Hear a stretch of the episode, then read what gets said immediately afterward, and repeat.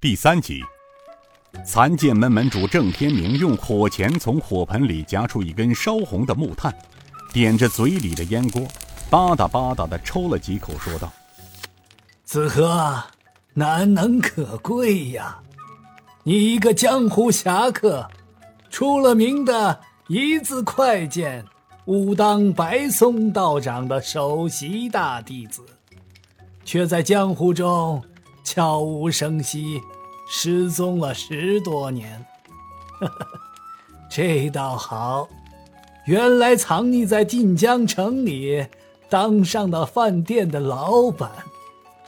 若不是那晚在城外古平口遇上你，我都不知道你小子躲到那里享清闲自在去了。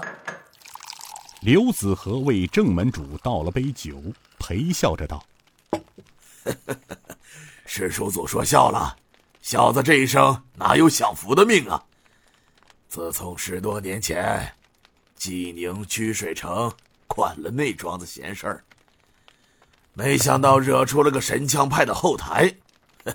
几次上武丹请师尊他老人家出面调解，然而师傅不但不理。”反将我训斥一顿，若不是师叔祖出面，小子的命早就没了。那次与师叔祖分手后，我就回了清河老家，心灰意冷之下，便顿生了退出江湖的念头。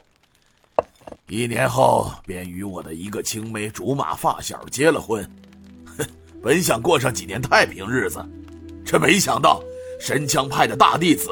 断魂枪乘风雄忘不了失子之痛，苦苦追杀于我。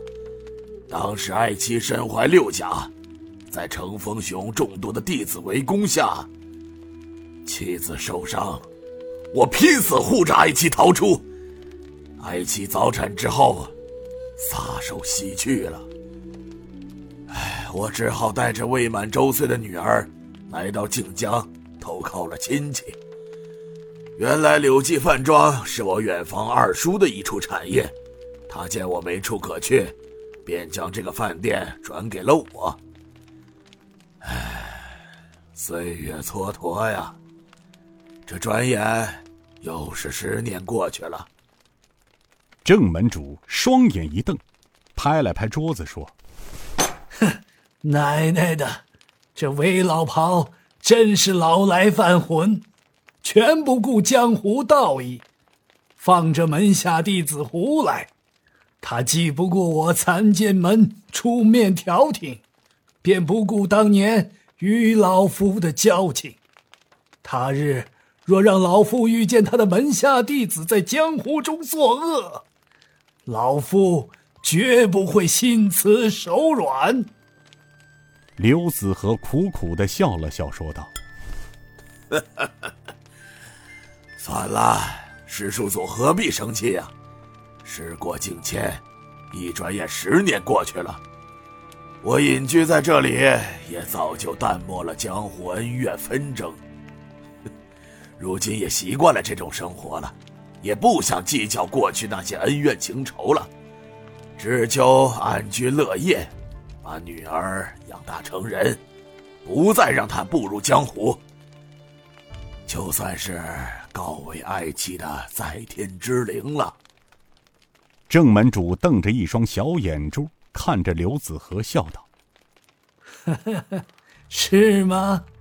那老夫问你，那天晚上你在古平口的出现，该不会是一个偶然吧？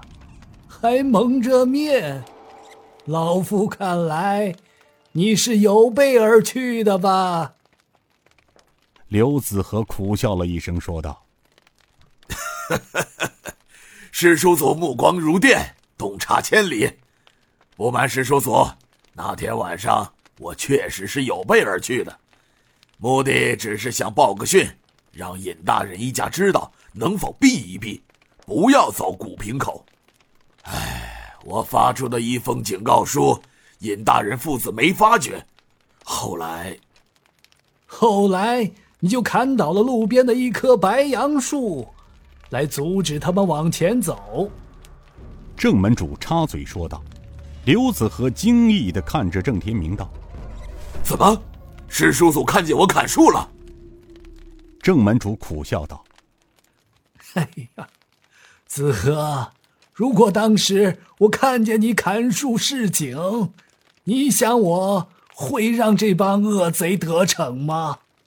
这是我分析出来的。”刘子和点点头说道：“唉。”冥冥中的定数。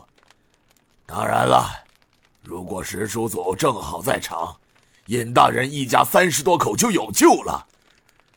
天意呀，天意呀！刘子和说完，不由萧然泪下。郑天明此时也是有些伤感，他叹了口气道：“唉，我也是。”由晋江去盐城的路上，正好遇上的，然而还是晚了些。有意救下两个孩子，当时正赶上两个蒙面人从车里将两个孩子抓出来，正要下手加害的时候，情急之下，我用独门暗器解决了两个蒙面人。没想到。这伙贼人还挺识货，一看见我的独门暗器，惊得什么也不顾，背起那两个被我杀死的同伴逃走了。哼，哎，子和，你似乎事先就知道消息。